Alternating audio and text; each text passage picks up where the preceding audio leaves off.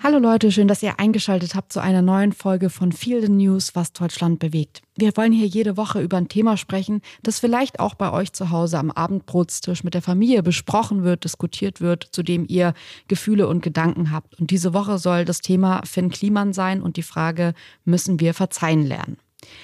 Wir wollen uns heute, knapp ein Jahr nach dem Sturm, den gesellschaftlichen und medialen Absturz von Finn Kliman ansehen. Welche Rolle spielt in diesem Fall mediale Berichterstattung, aber auch Social Media, Öffentlichkeit? Und wie viel ist am Ende ein Image wert? Was ist passiert? Vor etwas weniger als einem Jahr hat es angefangen, dass die Staatsanwaltschaft in Stade angefangen hat zu ermitteln, nämlich wegen Betrugsverdachts gegen den Influencer Finn Kliman. Es gab einen Skandal um Corona-Schutzmasken. Anlass war ein TV-Beitrag im ZDF und der hat ziemlich konkrete Vorwürfe veröffentlicht. Der Kern des Beitrags war, ob bei Geschäften mit einem Großhändler im Jahr 2020 ganz bewusst das Produktionsland verschwiegen worden war. Die Corona-Schutzmasken kamen zum Teil offenbar aus Asien statt aus Europa. Zunächst gab sich dabei Finn Kliman reumütig und versprach Aufklärung, weil er nicht alle Vorwürfe nachvollziehen könne. Zusätzlich zu den Ermittlungen ergoss sich aber auch ein mediales und sozialmediales Dauerfeuer über Kliman. Dabei wurde er zum Teil heftig beschimpft, auch aus der Enttäuschung der Menschen heraus, und irgendwann schimpfte er dann ebenso heftig zurück. Und das wirkte dann etwas weniger reumütig. Danach wurde es allerdings still um Kliman. Und jetzt kommt im März 2023 die Nachricht, Verfahren eingestellt. Das müssen wir uns bei der Rückschau etwas präziser anschauen, denn insbesondere solche juristischen Vorgänge, da kommt es auf jedes Wort an. Wir haben deswegen hier ein Zitat aus dem Business Insider, der wiederum mit Oberstaatsanwalt Kai Thomas Breas gesprochen hat. Danach muss Finn Kliman, Zitat, 20.000 Euro Strafe zahlen. Ähm, der Oberstaatsanwalt hat nebenbei, ein total lustiger Scherz gesagt, die Zahlungen könnten nicht als Spende abgesetzt werden. Das hing damit zusammen, dass Finn Kliman in einem anderen kleinen Seitenarm dieser ganzen Gemengelage auch mit Spenden eine gewisse Unsauberheit äh, gehabt zu haben schien. Aber diese Zahlung, die man eher als Geldauflage begreifen muss und auch bezeichnen muss, denn als Strafe, führt dazu, dass Kliman frei bleibt von Vorstrafen. Die Staatsanwaltschaft, so weiter das Zitat vom Business Insider, sei in Absprache mit dem Gericht im Zuge der Ermittlungen gegen Kliman zu dem Schluss gekommen, dass der Vorwurf des Betrugs vor Gericht vermutlich keine Grundlage gehabt hätte. Stattdessen seien gegebenenfalls Tatbestände einer strafbaren Werbung nach 16 des Gesetzes gegen unlauteren Wettbewerb erfüllt. Ob es vor Gericht aber zu einer Verurteilung gekommen wäre, können wir nicht sagen, so Breas, der Oberstaatsanwalt. Die Summe, die Kliman zahlen muss, orientiere sich aber an einem üblichen Strafmaß in diesem Fall. Abgesehen davon hat Kliman allerdings auch eine inhaltliche Verantwortung übernommen. Er hat in seiner ersten öffentlichen Veranstaltung seit diesem ganzen Skandal in Hamburg gesagt, ich habe mir alles schön geredet, den Fokus verloren und falsche Entscheidungen getroffen. Das war Mitte April 2023. Sein Anwalt bedauert eine mediale Vorverurteilung und Stigmatisierung.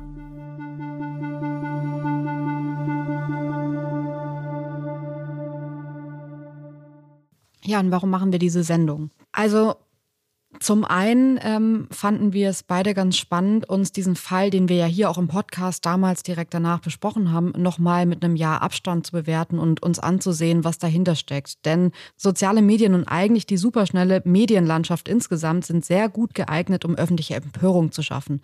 Das hilft oft dabei, dass Menschen und Unternehmen für ihre Fehler oder ihre Verbrechen Folgen spüren. Aber was, wenn genau diese Verurteilung zu schnell oder unvollständig ist? Oder wenn die Folgen extrem viel drastischer sind als der ursprüngliche Auslöser. Wir wollen am Fall von Finn Kliman und dem Vorwurf des Maskenbetrugs diskutieren, ob wir als Zivilgesellschaft neu lernen müssen zu verzeihen und uns fragen, ab wann bestimmtes Verhalten unverzeihlich ist. Sascha, ich würde gerne erstmal mit dir in dieses Thema reingehen ähm, und dir so meine Gefühle dazu sagen, weil das finde ich auch echt ein Thema ist. Ich habe das auch total diese Woche gemerkt, als ich das auf Instagram gefragt habe, was so eure Gedanken und Gefühle dazu sind, dass es einfach ein hochemotionales Thema ist, wo Menschen ähm, völlig unterschiedlicher Meinung sind Das habe ich total gemerkt. Ähm, und aber einfach auf einer emotionalen Ebene involviert sind. Das ist ein Thema, wo man involviert ist und wo man eine Haltung zu hat. Und wenn ich mir jetzt so überlege, wie meine Gefühle heute dazu sind, dann ist es eigentlich relativ ähnlich wie damals. Ich habe zu Finn jetzt nicht irgendwie so, eine, so ein Fantum oder eine Beziehung gehabt, dass ich jetzt auf einer menschlichen Ebene krass enttäuscht war von ihm. Ähm, mir geht's aber jetzt schon so, dass es mir irgendwie ein Anliegen war, vor allem als dieses Urteil rauskam, mit dir eine Sendung darüber zu machen, weil ich dachte, und das hat mich irgendwie jetzt das Jahr über viel mehr beschäftigt, als es mich damals beschäftigt hat, als es irgendwie alles rauskam, diese ganzen Vorwürfe erstmal im Raum standen, weil ich vielleicht auch einfach gar nicht so überrascht war, dass Menschen nicht so ach, ich sag jetzt mal so, Sunny Boys Saubermänner sind, wie sie vielleicht für manche gewirkt haben. Das war jetzt bei Finn nicht so, dass ich das irgendwie persönlich so krass den so hochgehoben habe. Aber ich habe in diesem Jahr total viel an Finn gedacht. Ich bin immer wieder auf sein Instagram gegangen, habe mir so angesehen, was er macht, habe auch in diesen Wochen und Monaten danach mich überraschend oft so in den Reihen versetzt oder versucht, mich in den Reihen zu versetzen und innerlich auf der einen Seite gehofft, hoffentlich schafft er das da irgendwie durchzukommen. Und mit schaffen meine ich vor allem emotional für sich irgendwie einen Weg zu finden und eine Haltung zu finden, wie ich glaube, das ist jetzt dieses klassische, man noch in Spiegel gucken kann. Und damit meine ich jetzt überhaupt nicht so dieses moralische, kann der sich denn morgens noch in Spiegel gucken, weil ich finde wirklich, das ist eine Floskel, die ich hier unangebracht finde, selbst bei den Dingen, die im Raum standen, muss ich ehrlich sagen, ist Finn Kliman für mich jetzt nicht die Person, wo man sich fragen muss, ob der irgendwie noch eine Daseinsberechtigung als Mensch hat. Ähm, ich hatte eher irgendwie das Gefühl, dass er selbst für sich da einen Weg finden muss, emotional da durchzukommen. Und das habe ich mich in diesem Jahr überraschend oft gefragt und es geht mir auch jetzt noch so, dass ich in mir diesen Zwiespalt bei dieser Thematik total merke. Und zwar zum einen, ja, der hat einen Fehler gemacht, der hat krass reingekackt. Ähm, auf der anderen Seite auch dieses machen nicht viele Fehler. Also ist es nicht, mhm. also dieses Abwägen in mir drin. Und ich will damit nicht sagen, dass das absolut jedem passieren kann. Das glaube ich nicht. Aber ähm, irgendwie fühlt sich dann für mich doch so an, als sei seien andere Menschen, auch ich selbst, nicht so unfehlbar, wie einem das vielleicht vorkommen könnte in so einem Moment, beziehungsweise ich bin immer überrascht, wenn Leute so sehr unfehlbar klingen, wenn man das Gefühl hat, ja, okay, dir kann sowas gar nicht passieren, du hast alles unter Kontrolle mhm. und du mhm. bist einfach ein ganz toller Mensch. Wie, wie sind deine Gefühle dazu? Also erstmal fand ich an deinen Gedanken spannend, dass ich da viele Parallelen zu mir entdeckt habe. Und ich glaube, das liegt, mein, mein eigenes emotionales Setting auch daran, dass es sich um einen Skandal handelt, der ein bisschen anders gelagert ist als ganz viele andere Skandale. Denn in vielen anderen Bereichen, die heute so hochkochen, wo es denn eins von diesen klassischen Shitstorms zu geben scheint, große Empörungswellen oder wie auch immer, da geht es darum, dass hier Weltbilder kollidieren. Ja, zum Beispiel, wenn jemand was Rassistisches gesagt hat, mhm. wenn irgendwas Antisemitisches passiert ist. Und bei Weltbildern, bei so ganzen großen Menschenfeindlichkeiten, die ja nicht nur ein einzelner Begriff sind, wo sich jemand irgendwie sehr problematisch, sagen wir mal, frauenfeindlich geäußert hat, sondern wo ganz viel dahinter steht, da ist jedes Form von Verzeihlichkeit und Verzeihen, glaube ich, etwas ganz anderes, weil man dann auch gleichzeitig die Ideologie dahinter entschuldigt. Mhm. In diesem Fall geht es aber um einen klassischen in Anführungszeichen Fehler. Und ich sage in Anführungszeichen deswegen, weil einer der Kommentare, die ich gelesen habe, die mich wiederum sehr berührt haben, ich glaube sogar ähm, auf Apple Podcasts oder so, da schrieb jemand, ihr sprecht die ganze Zeit von einem Fehler von Kliman, das ist doch kein Fehler, der hat absichtlich etwas Böses getan. Das ist ein böser Mensch so. Das schwang so implizit mit. Mhm. Und das war etwas, das hat meine eigene Reaktion auch nochmal versucht, so ein bisschen zu spiegeln. Ich habe nämlich, genau wie du, so eine Abwägung häufiger gemacht. Ich hatte auch eine gewisse innere Zerrissenheit auf mehreren Ebenen. Denn auf der einen Seite kann ich nachvollziehen, dass man einen Überblick verliert über Projekte und dass dann Sachen passieren, wo man sagt, oh shit, das hätte ich mir gewünscht, dass das nicht passiert. Also bei mir ist es noch nie so weit gekommen, dass es in, in einer Weise eskaliert ist mit Aufdecken und katastrophale Fehler und ja. äh, kriminelle äh, Situationen. Ähm, aber, und da gibt es ein Aber, ich kann halt überhaupt nicht ausschließen, dass in irgendeinem Projekt von mir irgendwas war, das auf eine Weise ungünstig gewirkt hat auf andere Menschen, dass die zum Beispiel total sauer sind. Ja, und ich, ich mhm. würde schon sagen, es gibt eine Art von, würde ich mal nennen Verpeilung, eine Art von nicht so genau hingucken, die man, wenn man es ins Juristische übersetzt, durchaus als Fahrlässigkeit gelten könnte und wo echt schwerwiegende Folgen kommen. Und diesen ganzen Bogen muss ich, glaube ich, schlagen, weil meine eigene Reaktion häufiger war, krass. Zum einen konntest du in sozialen Medien mitverfolgen, wie das sehr viel mit ihm macht ja, wie er mhm. nacheinander am Anfang noch versucht hat, reumütig zu sein. Das klang eben auch in der Zusammenfassung an.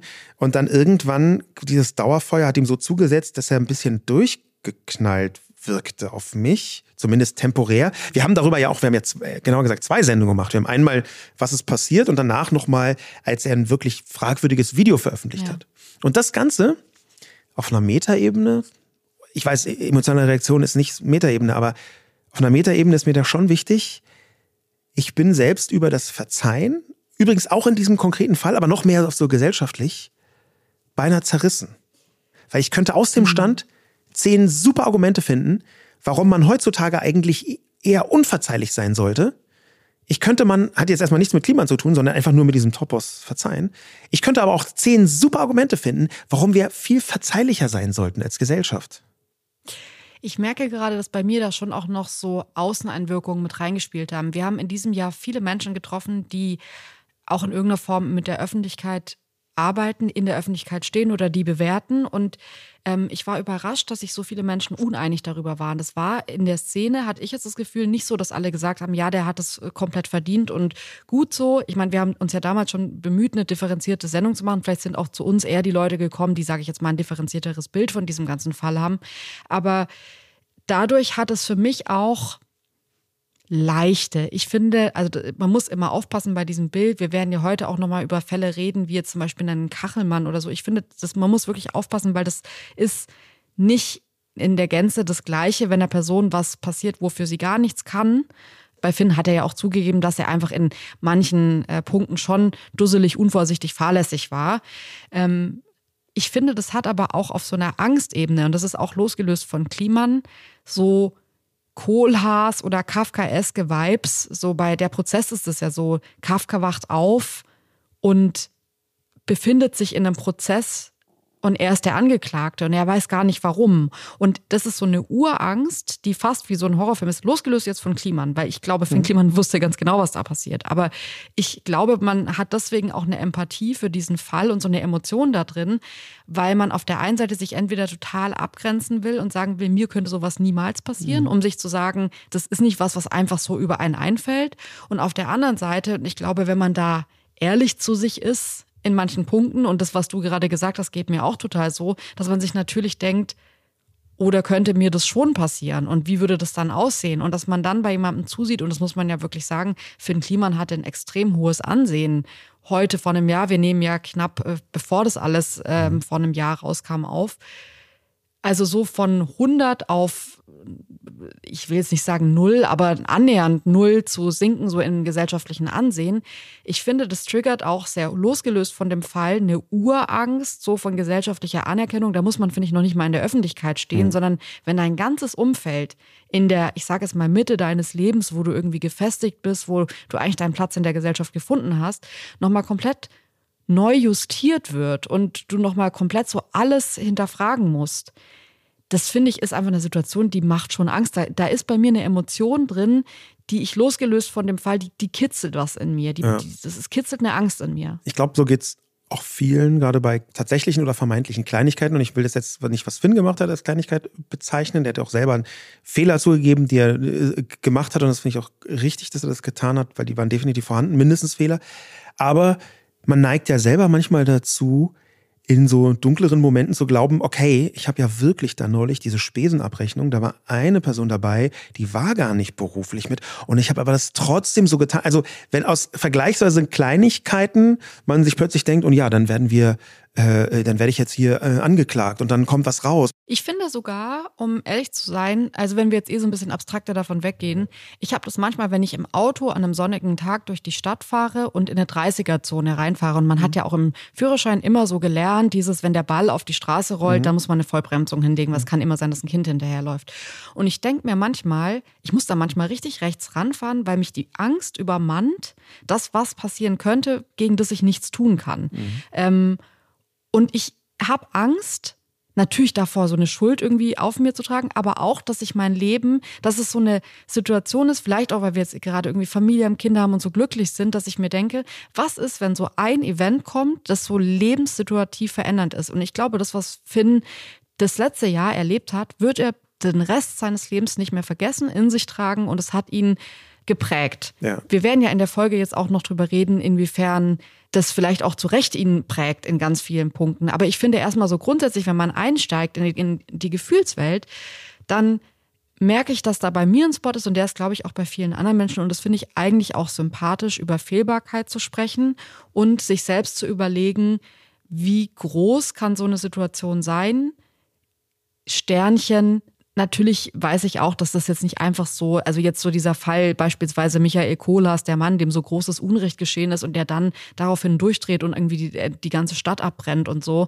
Ähm, das sind ja alles Fälle, die triggern das noch viel mehr oder auch bei Kafka, weil die Person komplett unschuldig sind und dann und plötzlich ja so denen so. was, das fällt so über, ja. diese große Ungerechtigkeit ja. fällt so über ihr Leben ein. Das ist hier nicht so, aber ich finde, da ist ein Mechanismus dahinter, ja. dass sich plötzlich alles ändert, obwohl du eigentlich dachtest, du weißt, wer du bist und welchen Platz du in der Gesellschaft hast.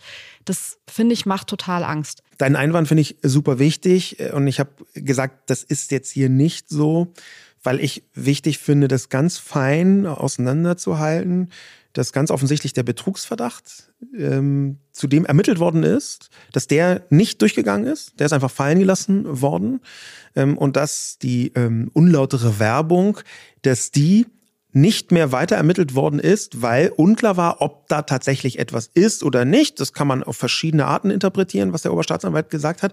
Aber diese Zahlung hat das Verfahren beendet. Interessant in dem Kontext ist, dass das Verfahren gegen einen anderen Beteiligten, nämlich den Inhaber von der Textilfirma, weitergeht mit der Begründung, das ist auch öffentlich geworden, dass der sagte, er möchte gerichtlich feststellen lassen, dass er unschuldig ist. So, das ist so paraphrasiert. Ja, das heißt, mhm. das Verfahren gegen anderen Beschuldigten geht noch weiter. Auf eigenen Wunsch, was ich genau, auch interessant finde. Bei dem Wunsch. wurde auch der, dieser Deal, also diese außergerichtliche Einigung angeboten und er hat gesagt, nö, ich möchte vor Gericht, ich möchte das Verfahren haben, ich möchte gerne ja. die Chance wahrnehmen.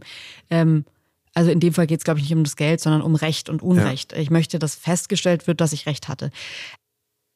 Ich habe, als ich die Tage jetzt euch gefragt habe, was ihr so von dieser ganzen Sache halte. Viele Gedanken bekommen von Menschen, die meinten, dass sie sich wünschen würden, dass wenn wir über dieses Thema sprechen, auch Finn Kliman zu Wort kommen lassen. Und viele haben auch gesagt, dass Finn Kliman sich bis jetzt ja noch gar nicht dazu geäußert hat, dass es sie total interessieren würde, was er zu dieser ganzen Sache sagt. Ähm, das habe ich ehrlich gesagt nicht so wahrgenommen, aber wir haben ihn natürlich heute auch für diese Sendung angefragt und du hast ihm eine Frage gestellt, die er auch beantwortet hat. Genau, wir waren zu diesem konkreten Fall, weil wir uns persönlich vorher nicht kannten, ähm, häufiger in Kontakt, auch über das Jahr ein paar Mal und haben deswegen ihn gebeten, diese Sprachnachricht an uns zu schicken. Die Frage, die wir ihm gestellt haben, ist, wie das eigentlich mit dem Verzeihen ist. Wie nimmt er das wahr? Verzeiht die Öffentlichkeit einem oder muss Finn selbst vielleicht sogar Menschen nach so einer Zeit verzeihen? Wie geht er überhaupt mit dieser Situation um? Und das ist seine Antwort. Ja, Verzeihung. Ich, das ist voll schwierig, das von jemandem zu fordern, finde ich. Ich selbst werde mir vermutlich für meine Fehler in dem Fall nie so richtig verzeihen. Ne? Man merkt aber, dass weißt du, wie Menschen, die mich verteidigt haben oder die ganze Zeit an meiner Seite waren, erleichtert sind, nachdem schwarz auf weiß feststand, dass die Betrugsvorwürfe falsch sind. Das brauchten viele einfach für ihr Gewissen, so dass da einmal eine klare Aussage ist, der hat niemanden betrogen. Das, das habe ich ja auch gebraucht. Was mich angeht, also ich fühle mich irgendwie nicht, als dürfte ich in der Position sein, jemandem zu verzeihen. Das, das klingt zwar voll weise, aber das klingt auch total komisch. Ich bin auf jeden Fall auf niemanden sauer oder so nicht auf Medien, die Sendung oder Leute, die sich da negativ zu mir geäußert haben. Ich habe ich hab da echt meinen Frieden mitgemacht. Ich, ich verstehe jetzt viel besser, wie das alles funktioniert, wer welchen Job hat, warum solche Angelegenheiten so gehandelt werden in der Öffentlichkeit und auch, weißt du, wie viel sozialer Druck da auf den einzelnen Parteien liegt. Auch auf jedem blauen Haken da bei Instagram. Unser Kritiksystem ist halt kaputt. Und da kann Influencer XY auch nichts. Was sollen die machen? Die können sich da ergeben und Stellung beziehen. So, das, das ist ja genau das, was in Nachrichten von, von ihm und ihr und so weiter die ganze Zeit gefordert wird ich will das gar nicht irgendwie kleinreden oder in Schutz nehmen oder so. Es hat sich damals schon irgendwie angefühlt wie so ein täglicher Kinnhaken.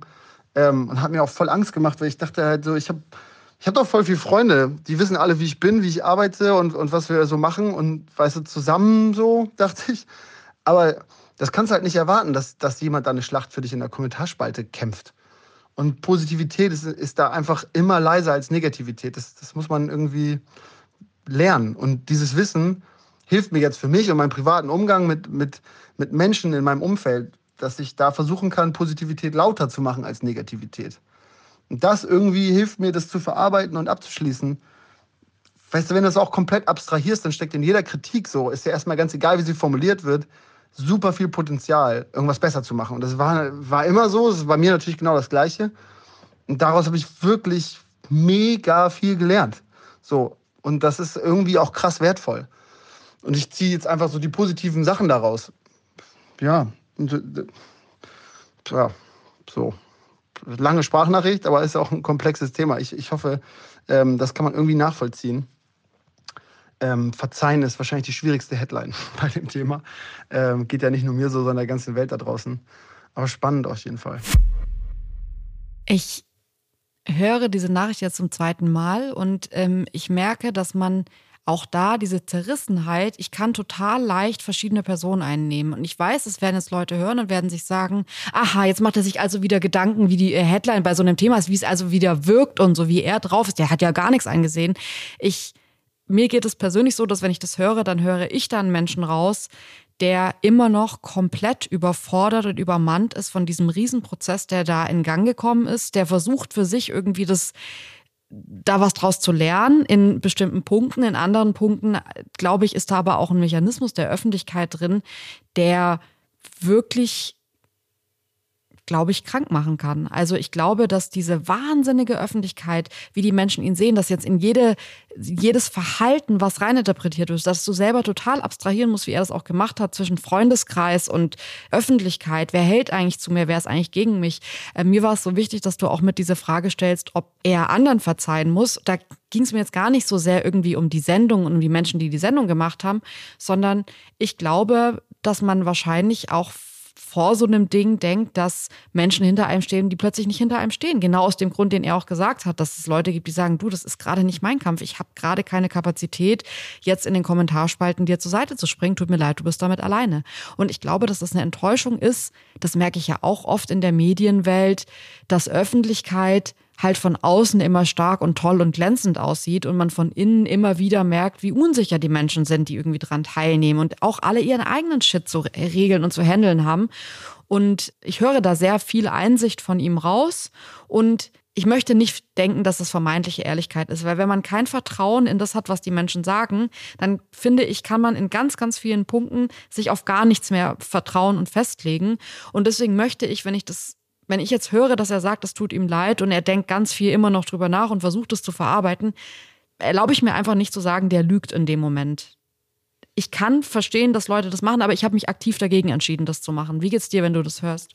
Mir geht es in vielen Punkten auch da ähnlich, weil ich schon gesehen habe, und zwar schon, das, das kann man ja sogar nachhören, direkt bei unserer ersten Sendung gespürt habe, dass für die Vorwürfe und dafür, dass zu dem Zeitpunkt ja noch nicht klar war, ob die stimmen, ja. dass da die Reaktionen schon ziemlich radikal waren. Das ist ein Kennzeichen der heutigen Öffentlichkeit, das sehe ich ziemlich eindeutig. Ich finde, was, was Finn hier in dieser Sprachnachricht gemacht hat, da finde ich zwei positive und eine negative Sache, wenn ich das mal so ausklamüsern mhm. dürfte. Die positive Sache ist, dass ich glaube, dass er auf einer äh, Reflexionsebene, dass das stimmt, was er gesagt hat, dass er daraus viel gelernt hat. Auch aus, äh, aus solchen, solche Form von Schmerzen lernt man. Der zweite Punkt ist schon auch, dass er gemerkt hat, oh wow, Öffentlichkeit funktioniert nach anderen Kriterien als private Situationen. Mhm. Das merkt man durch, dass er das begriffen hat. Das ist ein Fehler. Ich stand ja auch schon häufiger so in, sagen wir mal, ähm, äh, gehäuften Unmutsäußerungen in der Öffentlichkeit. Und die Zahl der Leute, die da dann beispringen, ist prinzipiell mal sehr, sehr, sehr niedrig, manchmal sogar nicht vorhanden. Und das liegt ganz selten daran, dass die Leute dich nicht mögen oder die böse sind, sondern zum einen, wie du gerade gesagt hast, haben die ihren eigenen Hessel. Ich habe aber sogar festgestellt, und das ist noch viel krasser, da schwingt sofort eine Angst mit, Teil des, dieses Sturms zu werden, auf eine ungünstige Art. Ich habe mich mit Leuten unterhalten und gefragt, ey, sag mal, wieso hast du mich da eigentlich nicht unterstützt? Und dann hört man sowas, das war wirklich krass und hat mich beschädigt und war schlimm und wieso hast du mich da nicht unterstützt? Und dann hört man sowas wie du, ja, ich habe das gesehen, das hat mir mega leid getan. Aber ähm, ich habe mich dann dafür entschlossen, dir nur eine kurze Nachricht zu schicken, weil ich mir wegen zwei Auftraggebern nicht leisten kann, irgendwie negativ in der Öffentlichkeit zu stehen. So, also mhm. da kommen solche, und das sind, das sind schon sehr ehrliche Wortmeldungen, die aber dir gleichzeitig zeigen, wow, die Öffentlichkeit ist auch eine Form von Waffe. Und ja. wenn du mit der Bekanntschaft machst, dann ist es irgendwie total, und das ist ja das, der Mechanismus des Verzeihens wäre dann, dass diese Wut der Öffentlichkeit irgendwie zurückgenommen wird, dass die Leute vielleicht massenhaft einsehen, ah, so ist es ja doch nicht. Ah, weil ich, ich habe schon gemerkt in den Wortmeldungen damals, dass Finn als Betrüger bezeichnet worden ist. Ja, mhm. war er zu dir, es gab einen Vorwurf. Dieser Vorwurf ist jetzt fallen gelassen worden. Finn ist kein Betrüger. Und jetzt könnte er ja theoretisch sagen, hey, ich möchte eine Entschuldigung von euch, die ihr gesagt habt, ich sei Betrüger. Das wäre wahrscheinlich nicht besonders clever, aber theoretisch könnte man ja, wenn man das so äh, nicht als Öffentlichkeit betrachtet, könnte man es ja sagen. Und dass er das so nicht tut, sondern dass er in die Gegenrichtung geht, eine gewisse Demut zeigt, ja. das finde ich den zweiten positiven Punkt. Der negative Punkt, den ich da drin sehe und über den ich auch ganz offen sprechen möchte, der negative Punkt ist leider schon, dass in bestimmten Bereichen ich mir eine größere Offenheit bei der Konkretisierung der Fehler gewünscht hätte. Und das hat sich damals schon durch die Kommunikation gezogen. Weil zu sagen, ich mache Fehler ist eine Sache, zu sagen, ich habe das exakt so und so falsch gemacht an dieser Stelle. Mhm.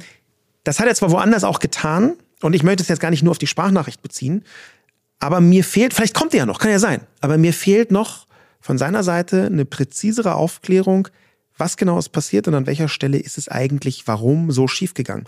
Weil ich habe den Überblick verloren, ich habe Fehler gemacht, gibt den Vorgang preis, aber ich würde gerne wissen, ob die tatsächlichen Dinge, die er gemacht hat, für meine Begriffe noch unter Fehler und Überblick verloren gelten oder ob das schon ein bisschen mehr ist. Und jetzt zum gegenwärtigen Stand würde ich mhm. mir mehr Aufklärung wünschen.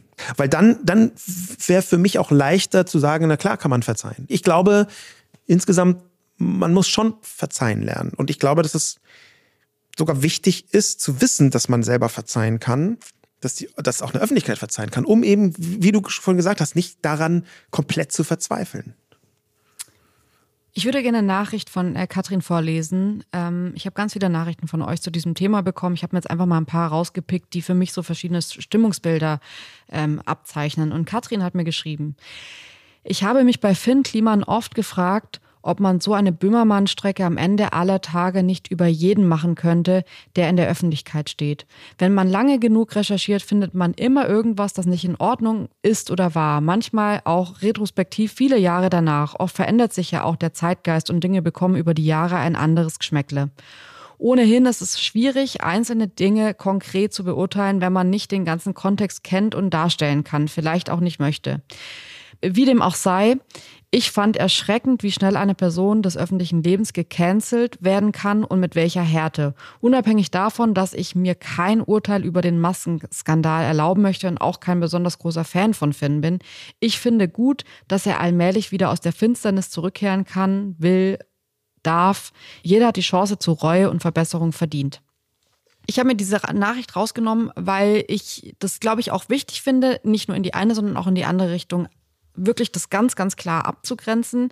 Das, was ähm, Katrin hier sagt, und zwar, na ja, wenn jetzt Jan Böhmermann lang genug sucht, dann findet er bei jedem was. Das glaube ich nicht. Mhm. Das hört sich für mich so an, als sei das bei Finn konstruiert und das glaube ich nicht. Ich glaube nicht, dass dieser Beitrag konstruiert war, dass praktisch die Redaktion sich hingesetzt hat und irgendwie gesagt hat, ey, wir müssen jetzt was gegen die Person finden, jetzt gehen wir alle los und suchen, ob wir da irgendwas Faules finden, sondern das ist mir auch total wichtig in dieser Sache sind ja auch Sachen gelaufen, die strafrechtlich nicht relevant waren, Nachrichten, die geleakt wurden, wo ich wirklich sagen würde, das ist in diesem Zusammenhang unanständig, das ist nicht richtig, da bin ich grundsätzlich dafür, dass eine Recherche sowas aufdeckt und das finde ich auch gut an investigativen Journalismus, die, die, sich genau damit beschäftigt, eben nicht nur mit den strafrechtlich relevanten Sachen. Das ist natürlich zum anderen dann total krass, dass sowas eine Recherche irgendwie auch noch rausfinden kann, so im Allgemeinen. Aber grundsätzlich zu sagen, das ist konstruiert und das hört sich ja so ein bisschen so an. Ich glaube, sie hat das nicht so gemeint, aber ähm, es klingt so ein bisschen so, als würde das jeder Person passieren können und das glaube ich nicht. Nee. Ich glaube aber, dass es hier schon auch einen Punkt gibt, den Katrin hat, den ich auch total erwähnenswert finde, und zwar drüber nachzudenken, wie und ob eine Person aus dieser, Katrin hat es jetzt Finsternis genannt, zurückkehren kann. Und ich kann auch in einem gewissen Maß, weil ich auch im letzten Jahr immer wieder geguckt habe, was macht er denn jetzt? Äh, wo ist der jetzt hin verschwunden? Ähm, ich kann verstehen, dass man das sieht und sich denkt, ich finde es irgendwie schön, dass der gerade wieder versucht, da so ein bisschen sich rauszutasten aus dieser Dunkelheit. Wenn du sowas sagst wie, du findest es gut, dass er sich wieder raustasten kann, ist das von deiner Seite schon ein Verzeihen für die ja fraglos vorhandenen Unanständigkeiten? So hast du es, glaube ich, genannt. Ich, ich unterstelle mal, du meinst damit sowas wie, so äh, äh, Krise kann auch geil sein. So ein ja. äh, Zitat aus einem Chatverlauf, äh, der das offenbar so gefallen sein soll.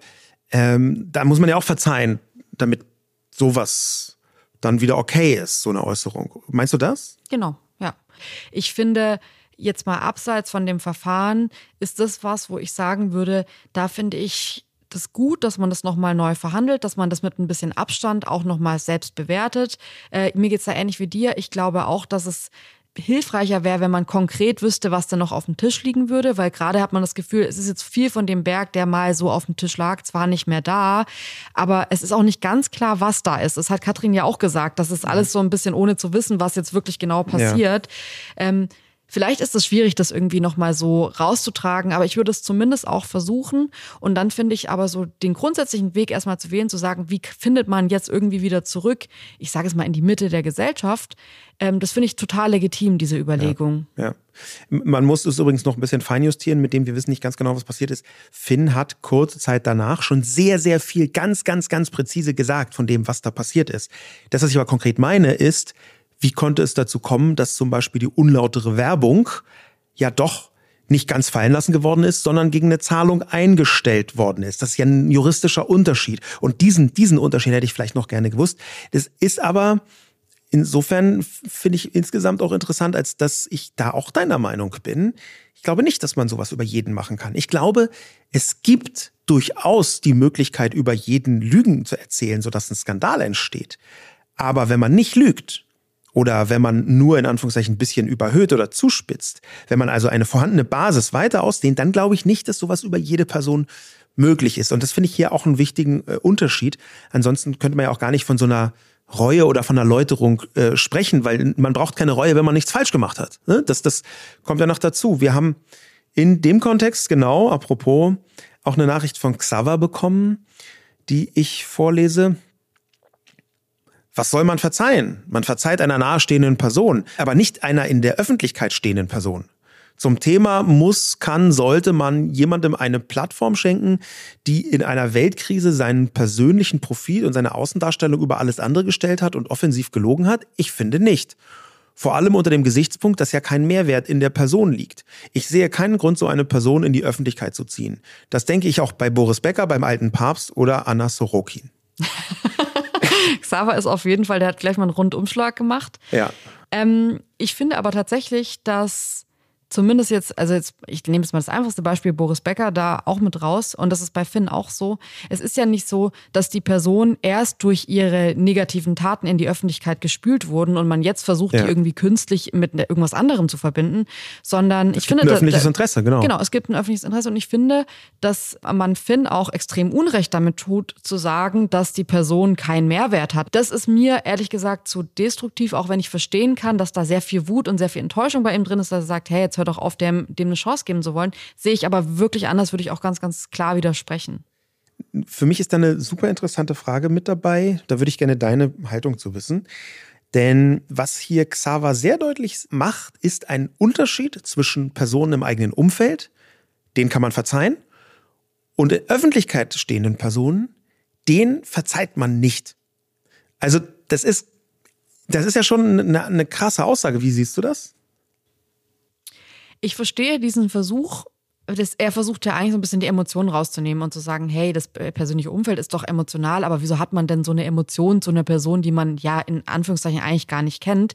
Ich finde aber tatsächlich, dass man ja auch genau aus den Gründen Personen total mag, die man jetzt nicht kennt. Also so man ist Fan irgendwie von Menschen, die man nicht persönlich kennt, weil die das, was die machen, toll machen. Und da jetzt zu sagen, im Negativen äh, hat man das nicht. Ich glaube, dass man es im Positiven wie im Negativen hat und dass diese Abgrenzung nicht funktioniert und man sagt, ich habe nur Gefühle zu Menschen, die ich mal persönlich getroffen habe, spätestens im digitalen Zeitalter, glaube ich, ist das ein, ein Trugschluss. Ich glaube auch, dass es die falsche Herangehensweise bei diesem Thema ist, zu sagen, äh, man darf da keine Emotionen zu haben, man darf da keine Enttäuschung, Wut, Trauer, was weiß ich, was Mitleid, was auch immer haben. Ich glaube, dass Emotionen grundsätzlich gerade bei so einem Thema ähm, völlig berechtigterweise da sind und diskutiert werden müssen ja. und verhandelt werden müssen. Wenn solche Emotionen verhandelt werden, dann möchte ich vielleicht nochmal auf diesen Punkt zurückkommen, der überall und hinter allem steht, ähm, nämlich das Verzeihen selber. Die Frage ist doch eigentlich, warum ist Verzeihen insgesamt so schwierig? Warum tun wir uns im Privaten wie im Öffentlichen, auch wenn man da Unterschiede macht, mit dem Verzeihen so schwer? Ich glaube, dass Verzeihen an sich erstmal was Unangenehmes hat, dass das was ist, wo man ja selbst dann irgendwie seine Meinung ändern muss, nochmal neu mit sich verhandeln muss. Das kostet Kraft und Anstrengung und deswegen ist es leichter irgendwie dabei zu bleiben und zu sagen, hey, ich habe mit dem jetzt abgeschlossen, fertig, ciao. Ähm, das ist der einfache Weg, weil Verzeihen heißt ja wieder auseinandersetzen, eine neue Beziehung dazu aufbauen, sich ein neues Bild machen und das ist anstrengend und ich kann Leute verstehen, die sagen, will ich nicht, habe ich keine Lust mhm. zu. Ich, hat jetzt einmal für mich was gemacht, was für mich nicht klar ging und jetzt ist es bei mir durch. Tschüss. Das ist total interessant, dass du das sagst, weil diese Anstrengung ja tatsächlich vorhanden ist. Verzeihen ist gar nicht so einfach. Man muss Energie dafür aufwenden. Aber interessanterweise scheint die Studienlage so zu sein, dass Verzeihen auch Vorteile hat. Es gab eine Studie eines Teams äh, von der Harvard University, die 2008 angefangen hat mit ähm, über 50.000 Krankenschwestern. Und diese wurden befragt, ob sie anderen Menschen schon mal vergeben haben und wie das genau passiert ist. Das Ganze war eher, äh, sagen wir mal, spirituell oder religiös äh, geprägt, aber die Studie steht trotzdem für sich selbst. Äh, 2008 angefangen und dann hat man 2013 und 2015 die äh, Teilnehmerinnen nochmal gefragt, wie ihr eigenes Wohlergehen so ist. Und das Interessante ist, dass dabei die psychische Gesundheit bei Menschen höher ist, bei Leuten, die eher Dritten verzeihen. Das scheint also so mhm. zu sein, dass es für dich gut ist, wenn du verzeihen kannst. Auf einer persönlichen und einer privaten Ebene jedenfalls. Ich frage mich aber, ob es da eher um den Vorgang des Verzeihens geht oder um eher die Abwesenheit von ähm, Unverzeihlichkeit. Ja. Weil ich würde jetzt sagen. Oh, das ist ein also super Punkt. Ich habe ja ein echt nicht gutes Gedächtnis, was mich zu einer, ich will es noch nicht sagen, verzeihenden Person macht, aber ich kann mich einfach wirklich oft an Sachen nicht mehr erinnern. Ich weiß noch, dass ich dich da manchmal frage und sage, ich glaube, ich, ich weiß, ich habe irgendwas mit der Person gehabt, aber kannst du mir noch mal sagen, was das ist? Weil ansonsten schließe ich dir jetzt gleich in die Arme, weil ich tendenziell eher Menschen lieber in die Arme schließe, als sauer zu sein. Und ich merke, dass mich diese Vergesslichkeit tatsächlich zu einem sehr friedlichen Menschen macht, weil ich viel Verletzung und Zorn und Wut ich erinnere mich einfach nicht mehr dran ab einer gewissen Zeit. Ähm, und es tut mir persönlich auch gut, das merke ich auch. Und da würde ich aber noch nicht sagen, dass ich extrem gut im Verzeihen deswegen bin. Aber ich habe halt wirklich diese Abwesenheit. Aber ich finde es gar nicht so schlecht, dass ich die ja. habe. Ja, ich finde es ehrlich gesagt auch nicht schlecht, jetzt nicht aus einem persönlichen Vorteil, aber manchmal in so einer emotionalen Situation sagt man Dinge, macht man Dinge, jetzt nur im ganz Kleinen, wo man sich später vielleicht wünscht, dass jemand nicht mehr so ganz genau jeden Teil der Formulierung von vor drei Jahren weiß. Ja. Ich glaube, das ist auch ein Vorteil für sich. Und die Frage wäre dann, wenn das jetzt nachgewiesenermaßen, zumindest die grobe Studienlage deutet darauf hin, wenn das jetzt so ist, dass Verzeihen ein Vorteil ist und wenn du jetzt auch skizzierst, dass ja für dich der lang gehegte Groll gegen jemanden kleiner ist, weil du im Zweifel auch gar nicht mehr so ganz genau weißt, was da passiert ist, ob das auch gesellschaftlich so ist. Und dazu ist sehr interessant, ähm, Anfang April rausgekommen, ein Spiegel, mit dem Titel Die Kunst des Verzeihens, Untertitel Wie man vergibt, warum es so gut tut und wann es falsch ist. Also auch da geht es um Ver ah. Verzeihen und Unverzeihlichkeit.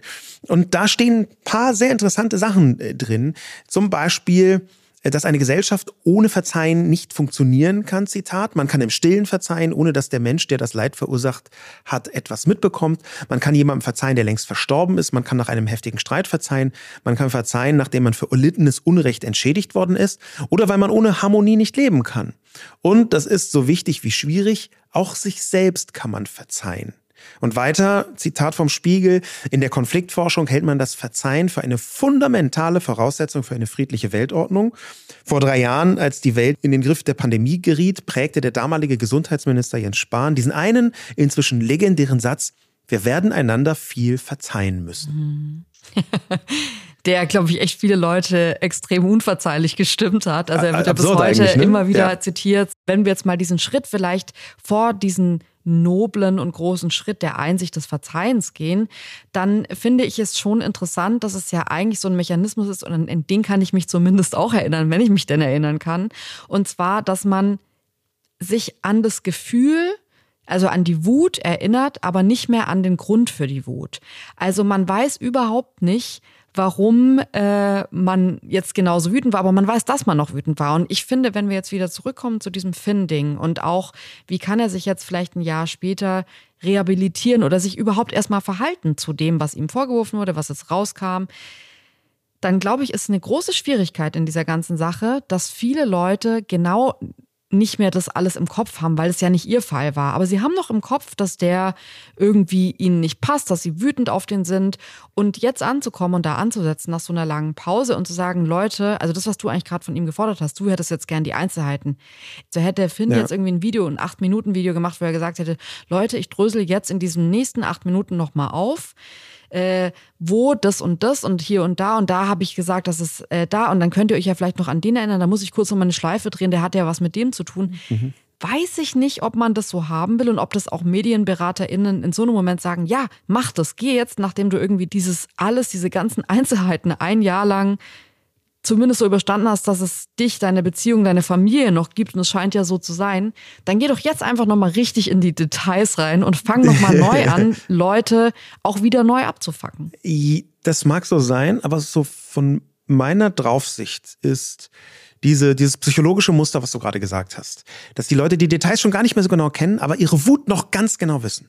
Mhm. Die deutet für mich darauf hin, dass du mit Erklärungen später, ein Jahr später erst recht, ja kaum etwas verändern kannst. Weil die Leute durch die Erklärungen ja gar nicht mehr die Meinung zurechtrütteln können oder ein bisschen neu feinjustieren können. Was hatte ich eigentlich damals für eine Haltung, die mir so, so, wütend gemacht hat? Können sie gar nicht mehr machen, weil die Haltung nicht mehr da ist, sondern nur noch die Erinnerung an die Wut. Die haben nicht mehr Erinnerung an das Vorgehen. Und wenn du jetzt nochmal das Vorgehen aufdröselst, dann glaube ich, können zwei Sachen entstehen. Das eine ist, die Leute werden an ihre Wut erinnert, mhm. aber die könnte man ja abholen. Und dann nicht nur aufdröseln und sagen, es war nicht so, sondern man könnte ja dann auch sagen, hey, damals ist das passiert, das habe ich gemacht und das wurde von vielen Leuten so verstanden, aber das war nicht so. Und ich kann verstehen, dass ihr wütend wart, aber es war einfach nicht so. Das ist der erste Punkt. Und der zweite Punkt, den ich auch super wichtig und interessant finde, der daran angrenzt, ist, wie begegnet man dem Gefühl? Mhm. Wie begegnet man an die, die Erinnerung, an, die, an, dieses Gefühl, ich war total empört, ich war total wütend für den Klima, ich weiß nicht mehr genau warum, aber ich weiß ganz, ganz genau, ich war sehr wütend und es hat irgendwas mit Betrug zu tun. Ach so, Betrug ist er jetzt gar nicht mehr. Aber ich war trotzdem wütend. Da jetzt ist weiter. Ja, da war äh, im Spiegel etwas, was ich sehr interessant fand, nämlich das Zitat von einer Soziologin, quasi einer Verzeihensexpertin, Sonja Fücker vom Forschungsinstitut Gesellschaftlicher Zusammenhalt. Und die sagt, es ist wie ein Tauschhandel. Reue ist die Bedingung für die Bereitschaft von Leidtragenden, sich in die Perspektive der Verursacher hineinversetzen zu können und deren Gründe oder Motive zu verstehen. Und so kommt es zum Tausch Reue gegen Vergebung. Und das finde ich jetzt einen super spannenden Ansatz, weil Reue ja ein Gefühl ist, was du mit bestimmten Gesten und Formulierungen zeigst. Und es hat gar nichts mehr zwingend mit irgendwelchen Fakten zu tun, sondern Reue ist eine Form von, es tut mir leid, ich unterwerfe mich euch, es war falsch, das auf sich zu beziehen, also sich kleiner zu machen, wird Demut zu zeigen. Und es kann ja völlig abgelöst sein vom Handeln. Es kann ja sein, dass man die schlimmsten Sachen, das ist jetzt im Fall von Kliman nicht so, wie ich finde, aber die schlimmsten Sachen gemacht hat und man zeigt trotzdem Reue und erwartet dann oder kann dann erwarten, dass hier Vergebung stattfindet. Sehe ich total und finde ich total schlüssig. Ich weiß aber nicht, ob das nicht ein bisschen eine Falle ist mit der Reue, weil Reue ja auch bedeutet, dass Menschen bereit sein müssen, diese Reue entgegenzunehmen, anzunehmen und dir auch zu glauben. Aber wenn man jetzt auf diesen konkreten Fall sieht, dann hat mich doch überrascht, ich würde sagen, 90 Prozent der Nachrichten, die ich bekommen habe, zu so, ich habe euch gefragt, was sagt ihr zu Finn Kliman? Ich habe so circa knapp 100 Nachrichten bekommen und 90 Prozent davon, fast alle, waren sehr unverzeihlich, wütend, der soll still sein, der soll weggehen. Ähm, was mich überrascht hat, weil ich hätte ehrlich gesagt gedacht, vor einem Jahr, sowas versendet sich. Man sagt ja auch immer, wir leben in so einer schnelllebigen Zeit, die Leute vergessen das und dann macht er einfach weiter wie bisher und dann fällt es nicht auf oder sonst irgendwas. Und ähm, das ist nicht so. Und das überrascht mich sehr. Vielleicht haben sich jetzt auch nur die Leute gemeldet, die eben genau das, diese Wut da noch haben. Wut, ähm, ja, bringt einen ja vielleicht auch dazu, irgendwie mehr zu machen, als es zu sagen, nee, ich bin eigentlich cool mit der Situation, muss ich jetzt nichts mehr dazu sagen. Aber ich glaube, dass diese Reue auch vielleicht noch nicht richtig bei den Menschen ankam. Weil wenn es so viele Menschen sind, die sich melden und die noch sauer sind und die es nicht richtig verstehen, dann könnte man ja auch an dem Punkt ansetzen, den du gerade auch gesagt hast. Und zwar für viele Menschen ist einfach das, was bis jetzt da ist, noch nicht eindeutig genug, um vielleicht Reue überhaupt A zu dechiffrieren, zu sehen oder ihm abzunehmen. Ich glaube, da gibt es verschiedene mhm. Facetten. Ja. Ähm, und das bringt uns eigentlich nochmal so ein bisschen in das Juristische rein. Du hast es eingangs schon gesagt, aber ich habe in vielen Nachrichten bekommen, dass die Leute meinten, naja, aber er hat jetzt ja trotzdem Geld gezahlt. Und ich glaube, in dem Moment, wo Finn Kliman dieses Geld gezahlt hat und das Verfahren damit eingestellt wurde, war für viele Leute nicht ganz klar, was jetzt hier los ist und was passiert ist, weil klar, das hat Finn gerade auch nochmal wiederholt in dieser Nachricht, der Betrugsvorwurf, da wurde nicht weiter ermittelt, da konnte nichts irgendwie, da konnte kein Verfahren aufgenommen werden. Und dann gibt's ja aber noch diese andere Sache, dieser unlautere Wettbewerb. Und hier wurde das Verfahren jetzt eingestellt und Finn musste eine Zahlung von 20.000 Euro machen. Und jetzt fragt man sich natürlich schon, ist diese Zahlung also jetzt einfach nur vom Gefühl, gar nicht die rechtliche und juristische Perspektive, sondern vom Gefühl her, ist es irgendwie ein Schuldeingeständnis. Weil wenn man nichts getan hat, wieso soll man dann Geld zahlen? Ja, kannst du das beantworten? Also wenn wir annehmen, Finn Kliman hat wirklich nichts gemacht oder nur Kleinigkeiten, Mini-Fahrlässigkeiten, kannst du dir vorstellen, warum man trotzdem das denn zahlt? Also das hat ja verschiedenste Aspekte. Also so, das kann ja auch eingestellt werden. Das heißt, die haben sich irgendwie vorher schon geeinigt. Das ist eben jetzt nicht, dieses Verfahren ist jetzt nicht irgendwie vor Gericht groß besprochen worden oder weitergeführt worden oder durch Instanzen gebracht worden. Und es hat lustigerweise, als ich das zum ersten Mal gehört habe, dachte ich mir, ja klar, deutsche Gerichte sind krass überlastet. Also das ist tatsächlich auch ein Angebot, dass man das gegen Geld einstellen kann, zumindest jetzt hier in diesem Fall. Du kannst jetzt nicht einen Menschen umbringen mhm. und sagen, okay, wie viel muss ich zahlen, dass ich nicht vor Gericht komme. Aber du kannst das in so einem Fall tatsächlich machen und das kommt zum einen den Gerichten zugute, weil die eh hart überlastet sind mit Verfahren und Arbeit und bla und es würde halt langwierig werden.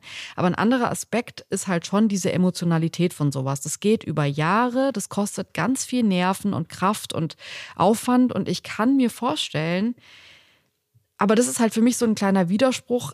Also Finn Kliman, ich habe die Namen gelesen, wurde von mit einem der härtesten Hunde, besten Anwälte in unserem Land, was diese Bereiche angeht, vertreten. Ähm, und natürlich sehe ich da zum einen, wenn er nichts getan hat, so diese, diesen Vorschlag zu sagen, ey, spar dir doch jetzt, zahl jetzt dieses Geld. Der Betrug ist ja eh aus dem Raum. Unlauterer Wettbewerb, meine Güte, Fahrlässigkeit, pipapo, wie es dann halt so ist, weiß ich jetzt nicht. Ich, ich stelle mir das gerade alles nur vor, das ist einfach gerade nur in meiner Vorstellung, dass man dann sagt, macht es jetzt einfach, dann ist es beendet, dann ist es vorbei. Wir haben hier alle keinen Bock, dass es ewig lang weitergeht. Tschüss. Mhm. Auf der anderen Seite, finde ich, steht dem aber das Gefühl gegenüber, dass ich in ganz vielen Nachrichten gelesen habe, dass die Leute halt gesagt haben, also der Price you pay ist jetzt nicht nur 20.000 Euro, sondern auch, dass Leute sagen, na gut, aber das ist ja doch was dran. Die Frage wäre, die sich daraus für mich direkt ergibt, auch weil das ja ein medialer Komplex ist. Ja. Wer steht ganz am Ende besser da? Jemand, der was Kleines gemacht hat und wenig Reue oder keine Reue zeigt? Oder jemand, der sehr was, was sehr Großes gemacht hat und mustergültig nach allen Regeln der Kunst Reue zeigt und sich entschuldigt und also alles dann, also komplette Klaviatur spielt? Ich weiß, um ehrlich zu sein, nicht, ob das hier überhaupt im Zusammenhang miteinander steht. Also ich glaube, dass dadurch, dass wir jetzt auch noch dieses Verfahren hatten, gibt es zwei Handlungsstränge. Und zwar zum einen Finn Kliman als öffentliche Person, was er auf Instagram postet, und zum anderen, mhm. was ist jetzt schwarz auf weiß. Er ist jetzt nicht vorbestraft, er ist kein Betrüger nach dem Gesetz. Das sind ja alles Punkte, wo man sagen kann, vielleicht war diese Zeit, und ich nehme das mal irgendwie an, weil die paar Videos, die ich gesehen habe, ich kenne ihn jetzt wirklich mhm. nicht privat, aber der sah wirklich mitgenommen aus. Und ich kann mir gut vorstellen, dass es eine logische ähm, Entscheidung ist, zu sagen, ich schluck jetzt diese Kröte, ich zahle das jetzt. Ich meine, das sind Mutmaßungen, mhm. aber ich zahle das jetzt, obwohl ich nichts getan habe. Ähm, dann ist es vorbei, ich schaffe das jetzt hier nicht mehr. Ich finde, auf der einen Seite spricht dafür, dass es so war, dass der Kollege weitermacht und sagt, nee, ich gehe diesen längeren, langwierigen, kostspieligen Weg und will das schwarz auf weiß haben. Kann natürlich auch sein, dass der mehr zu verlieren hat und deswegen sagt, ich gamble jetzt, dass es vor Gericht nicht durchgeht. Das weiß ich alles mhm. nicht. Das ist, das, man ist halt, das ist ein bisschen ärgerlich, dass man so sehr in der Vermutung gerade seit fünf Minuten ist. Ähm, auf der anderen Seite ist die Frage, ob das überhaupt so vor Gericht haltbar gewesen ja. wäre. Und da weiß ich halt auch nicht, und das schwingt aber für mich in diesem ganzen Fall die ganze Zeit mit. Deswegen habe ich wahrscheinlich auch so viel Verständnis für Finn ähm, oder so viel Empathie für ihn. Der wirkt für mich so oft wie ein Mensch, der so ein bisschen unaufmerksam ist, der sich denkt, ach meine Güte, dann ist es jetzt halt so, komm, ich zahle jetzt das Geld, dann ist alles gut. Ja. Und ich weiß nicht, ob das in dem Fall die beste Entscheidung ist, so zu sein. Ja. Ich kann es nachvollziehen. Ich hatte schon einige Verfahren, an denen ich die eine oder andere Art hm, teilhaben durfte, slash musste. Und äh, da war nie was Schlimmes dabei, es war halt immer so ein nerviger Kram, aber es war so nervig, das war so belastend, dass ich dachte, ach, wenn ich jetzt einen Knopf hätte, hier draufdrücken ähm, und dann ist es vorbei, dann super. Ja, also einfach ja. Teil davon zu sein, ähm, das ist, ist schon anstrengend. Ähm, interessant finde ich, dass wir in mehreren Nachrichten gehört haben, dass dieser Teil der Reue, über den wir gerade gesprochen haben, der ja auch durchaus juristische Elemente hat. Ja, Reue kann strafmildernd äh, wirken, dass dieser Teil der Reue nicht bei den Leuten angekommen ist. Das hast du vorher auch nochmal gesagt. Eine Nachricht, die wir vorlesen wollen, äh, von einer Person, die wir jetzt ohne Namen nennen, lautet, auf jeden Fall sollte man verzeihen und Menschen die Chance geben, an sich zu arbeiten. Jedoch hat Finn Kliman die Kritik nicht so richtig angenommen, beziehungsweise hat er seine Fehler nicht vollständig aufgearbeitet. Das Ganze wirkt wie ein aus Trotz einfach weiter, weiter, weitermachen. Denkt doch, was ihr wollt, irgendwann ist ja auch mal gut. Ich habe das Gefühl, dass er seine Strafe einfach abgesessen hat, aber nicht wirklich reflektiert hat, wo die Fehler, vor allem in der Kommunikation seiner Fehler lagen und noch liegen. Genau diese Nachricht ähm, schließt auch an eine Nachricht von Jana, die geschrieben hat, obwohl sich ja einiges auch zu seinen Gunsten aufgeklärt hat, hat er leider sein Zauber und sein Saubermann-Image für mich verloren. Aktuell versucht er meiner Ansicht nach wieder alles so wie früher zu machen.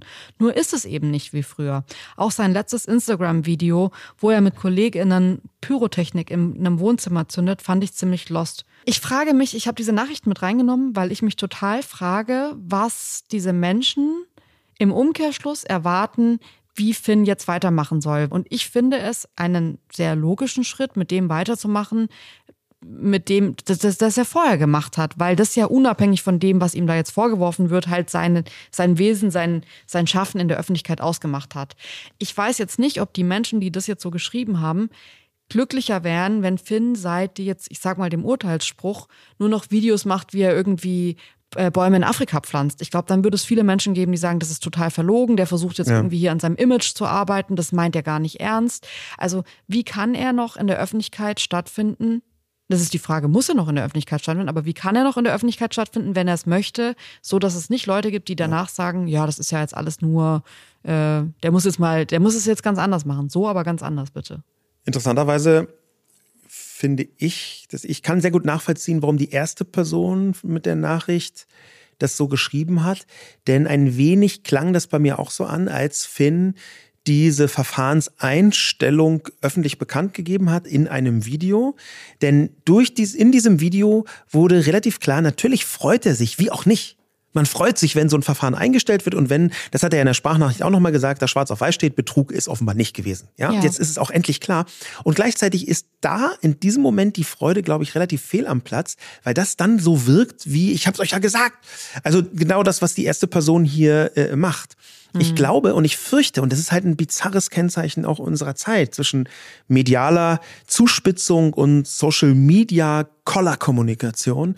Ich fürchte, man muss seine Reue und man muss das, was daraus folgert, noch viel deutlicher darstellen, als man es überhaupt merkt und fühlt. Also ich glaube, man muss richtig krass in sozialen Medien diese Reue zeigen in der Öffentlichkeit. Man muss die illustrieren, man muss es erklären, so dass es fast schon übertrieben wirkt, damit die Leute checken, ah, er bereut das. Ich glaube, dass die Öffentlichkeit wirklich einen großen Hebel in dieser Sache hat und auch eine große Bedeutung hat. Ich würde bei Finn sagen, dass da schon diese Öffentlichkeit und dieses auch Vorbild zu sein, in der Öffentlichkeit zu agieren, Leute haben zu müssen, die einem folgen wollen. Also das ist ja auch Teil der Öffentlichkeit, schon maßgeblich ist. Und ich weiß halt in dem Fall nicht, ob man sich einfach hinstellen kann und sagen kann, weil das, was Finn ja gemacht hat, ist zu sagen, hier guckt, wir haben alles juristisch geklärt. Es geht aber nicht um ein juristisches Auseinandersetzen mit dieser Person, sondern es geht ja darum, dass man Sympathien braucht, dass man Leute braucht, die einem gerne folgen, die sich irgendwie sicher und wohl und gut behandelt fühlen. Und wenn es da gerade so viele Menschen gibt, die sagen, hey, ich wünsche mir, dass es anders behandelt wird, dass da mehr kommt, dann glaube ich, ist es einfach ein Fehler, wo man nicht einfach sagen kann, ja, das ist jetzt geklärt und das ist jetzt juristisch alles durch und jetzt habt euch mal nicht so. Da ist irgendwie, glaube ich, diese Öffentlichkeit doch viel, viel entscheidender als bei jetzt anderen Berufen. Ähm, und deswegen frage ich mich, kann man dann einfach sagen, man muss aber allen verzeihen können? Ja, das ist für mich auch die große Frage und es ist eine Frage, wo ich sagen würde, ich bin nicht 100 Prozent auf der einen oder auf der anderen Seite. Muss man überhaupt Menschen in der Öffentlichkeit verzeihen? Erstmal würde ich spontan sagen, nein, natürlich, man muss gar nichts. Aber muss eine Öffentlichkeit insgesamt nicht auch verzeihlich sein können? Ist es tatsächlich so, dass bei bestimmten Sachen man einfach für immer abgemeldet ist? Ob man es jetzt Cancel nennt oder nicht, ist eine zweite Sache. Aber ist es tatsächlich so, dass bestimmte Formen von Fehltritten einfach dazu führen, dass du nie wieder, also, und das finde ich zu viel. Und ich weiß nicht, ob wir verzeihen lernen müssen, wir so als gesamte Gesellschaft. Und da würde ich auch immer total abhängig machen vom jeweiligen Fall. Es gibt Sachen, die sind auf jeden Fall definitiv unverzeihlich. Ich würde aber auch sagen, wir müssen sehr viel differenzierter umgehen lernen mit der Frage, verzeihe ich da etwas oder verzeihe ich das nicht?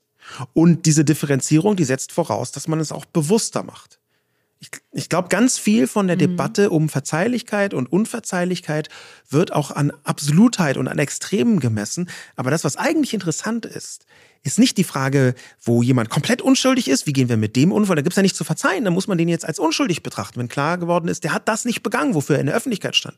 Ja. Oder Dinge, die einfach so eindeutig unverzeihlich sind, wo vollkommen klar ist, da ist Verzeihung gar keine Kategorie, die irgendwie angewendet werden kann. Ich habe eine interessante Nachricht dazu bekommen. Ähm, ich habe die jetzt nicht mit in die Sendung reingenommen, weil wir wirklich jetzt viele Nachrichten auch diese Sendung hatten. Aber die Idee dahinter fand ich irgendwie ganz gut. Und zwar nicht nur auf, in so einem Momenten, gerade wenn man sich entschieden hat, vielleicht das Verzeihen in Betracht zu ziehen, nicht nur auf die Momente zu gucken, in denen die Person Fehler gemacht hat, sondern eigentlich das, was Xaver vorhin ins Negative gesagt hat. Und zwar, die Person hat keinen Mehrwert, umzudrehen und zu sagen, und diese Person hat gesagt, dass es ihr leichter fällt, sich mit dem Verzeihen bei Finn Kliman auseinanderzusetzen, weil Finn Kliman davor super viele Projekte gemacht hat, die sie total interessant fand. Ähm, und gut fand, dass er das gemacht hat und sich in ganz vielen Bereichen ja total richtig eingesetzt hat für die Gesellschaft, viel mehr als es viele andere getan haben. Und das finde ich interessant, dass man sagt, man achtet nicht nur auf die Fehler, sondern zieht es nicht so raus, sondern achtet so, wie habe, nehme ich die Person insgesamt wahr und fällt es mir denn super schwer, das Verzeihen zumindest in Betracht zu ziehen. Ja. Ist für mich trotzdem noch die Frage, wir waren jetzt gerade dabei und haben das in, nur so in der Theorie aufgemacht, wie sollte sich Finn verhalten, ähm, dass man dieses Verzeihen in Betracht zieht und sich denkt, okay, das, das kann man grundsätzlich irgendwie sehen. Und ich sehe total die, deine Forderung, das würde mir ähnlich gehen bisschen mehr Transparenz oder mehr Transparenz bei dem, wofür er jetzt das Geld gezahlt hat. Vielleicht ist es für ihn auch irgendwie eher so missverständlich, dass er sich denkt, er hat es jetzt schon tausendmal gesagt und äh, vielen Leuten geht es aber von außen so, dass die sagen, hm, nee, für mich ist das nur nicht, nur nicht so ganz vom Tisch. Dann ist aber für mich trotzdem die Frage, also ein Großteil von den Nachrichten, die ich bekommen habe, da, da haben sich die Leute wirklich unverzeihlich angehört. Und mhm. wie man sich dem annähert und wie sich vor allem Finn dem annähern kann, das sehe ich gerade noch nicht ganz ich würde jetzt nicht irgendwie eine Kommunikationsberatung hier drauf setzen, aber wenn ich in dieser Situation wäre, dann wäre mein Gefühl, dass ich nochmal erklären muss, was los war, dass ich nochmal ganz deutlich mache, was in diesem Gerichtsverfahren eigentlich jetzt Sache war, warum es eingestellt wird, in welcher Dimension, was das alles bedeutet. Und zwar auch so objektiv wie möglich geschildert. Ähm, und dann würde ich anschließend auch nochmal sehr, sehr deutlich die Reue zeigen. Aber das Interessante ist, das kann ja alles noch passieren. Finn mhm. Kliman ist ja jetzt ganz am Anfang von etwas. Der hat wirklich vor wenigen Tagen seinen ersten öffentlichen Auftritt außerhalb von Social Media gemacht. Und das, was er bei Social Media gemacht hat, das war so eine schrittweise Annäherung. Ich kann mir also vorstellen, dass in den nächsten Wochen und Monaten vielleicht so eine, ich nenne es mal ein bisschen flapsig, Reue-Tour noch da ist. Und dann fände ich es tatsächlich sinnvoll, zu überlegen, kann ich diese Balance, das ist für mich eine Balance, kann ich diese Balance, die guten Sachen, die er gemacht hat, die schlimmen Sachen, die er gemacht hat, kann ich die irgendwie wiederherstellen? Kann ich also zu einem Finn Kliman finden, auch eine, der Reue zeigt, zu einem neuen Finn Kliman, der, wie er sagt, auch gelernt hat aus den Sachen und sind dann am abschließend die Sachen, die er getan hat, so schlimm, dass egal was auf der guten Seite steht, der nicht mehr zurückschafft zu kommen in meiner eigenen Wahrnehmung? Oder sind die Sachen, die er Schlimmes gemacht hat, irgendwie am Ende doch aufwiegbar? Das, das ist für mich die Frage, die sich die Leute stellen müssen. Und die können sie aber beantworten, wie sie wollen. Da würde ich auch niemandem was vorschreiben. Ja, aber weißt du, wo es bei mir jetzt gerade geklingelt hat, als du gesagt hast, du würdest da jetzt keine Krisenkommunikation für aufmachen, weil ähm, genau. Nee, ich möchte das nicht für ihn machen. Ja, er, er muss das, glaube ich, schon tun. Ja, ich weiß es total. Du hast mir gerade eher so einen Hint gegeben und mit diesem äh, Wort äh, bei Krisenkommunikation hat es bei mir so geklingelt, weil ich mir dachte, naja, große Unternehmen und am Ende ist Finn Kliman, äh, der, der Person, die in der Öffentlichkeit steht, auch einfach ich sage jetzt mal, in vieler Kommunikation in, die, in der Öffentlichkeit einfach funktioniert wie ein Unternehmen. Und ich kenne das, eine, eine gute Freundin von mir macht sogar juristische Krisenkommunikation.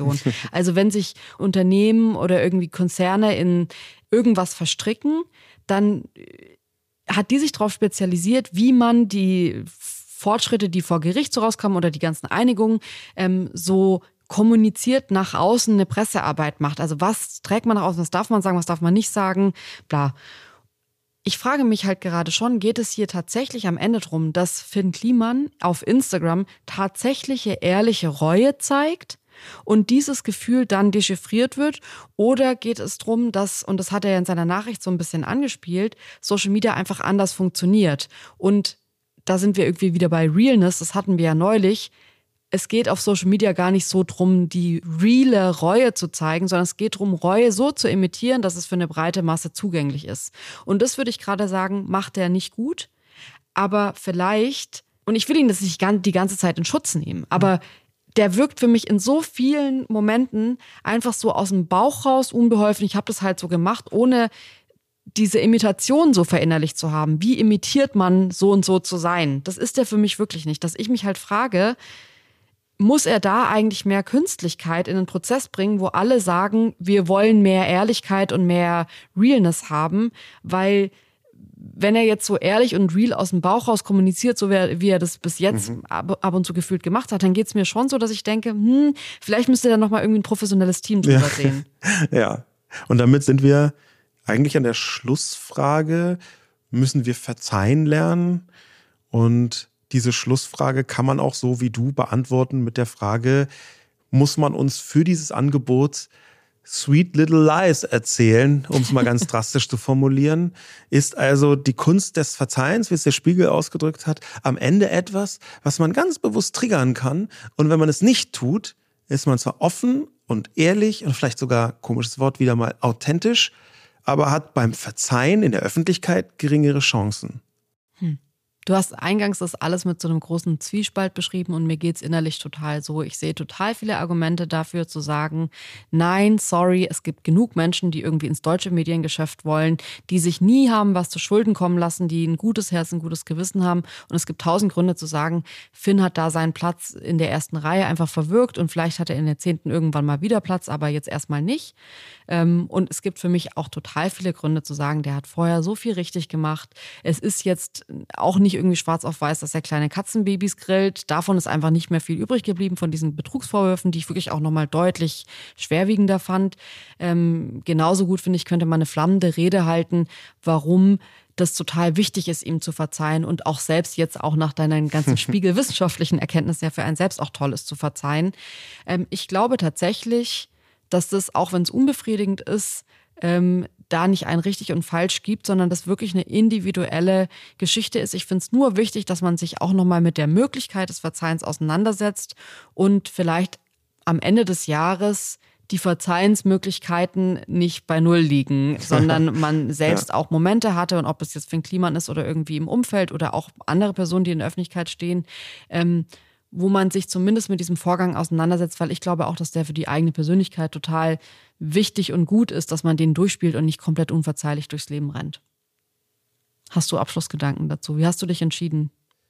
Ich habe mich auch hier nicht entschieden. Also meine, mein, mein grobes Gefühl dem gegenüber hat sich nicht so drastisch verändert gegenüber den zwei Sendungen, die wir vorher hatten. Es gab Verfehlungen. Ich halte sie nicht für so groß, ähm, wie die Reaktionen am Ende mir schienen. Ja. Ähm, das, das ist so eine Konstante eigentlich. Aber grundsätzlich glaube ich, und das ist in diesem Fall bei vielen Reaktionen, glaube ich, auch wichtig, gerade wo du gesagt hast, das hat mich auch richtig so ein bisschen erschreckt. 90 Prozent der Leute sind so unverzeihlich. Ich glaube, dass in bestimmten Fällen, und ich glaube, dass der Fall für Kliman dazugehört, dass in bestimmten Fällen, je nachdem, wie schwer das ist, ähm, Unverzeihlichkeit mehr über die Person aussagt, die unverzeihlich ist, mm. als über die Zielperson. Ah, und das ist etwas, was man sich vielleicht merken kann. Das ist nicht in allen Fällen so. Es gibt völlig eindeutig Verhaltensweisen, da finde ich Unverzeihlichkeit richtig und eine Härte richtig. Ich glaube aber, dass der Graubereich viel, viel größer ist, als die meisten Leute glauben.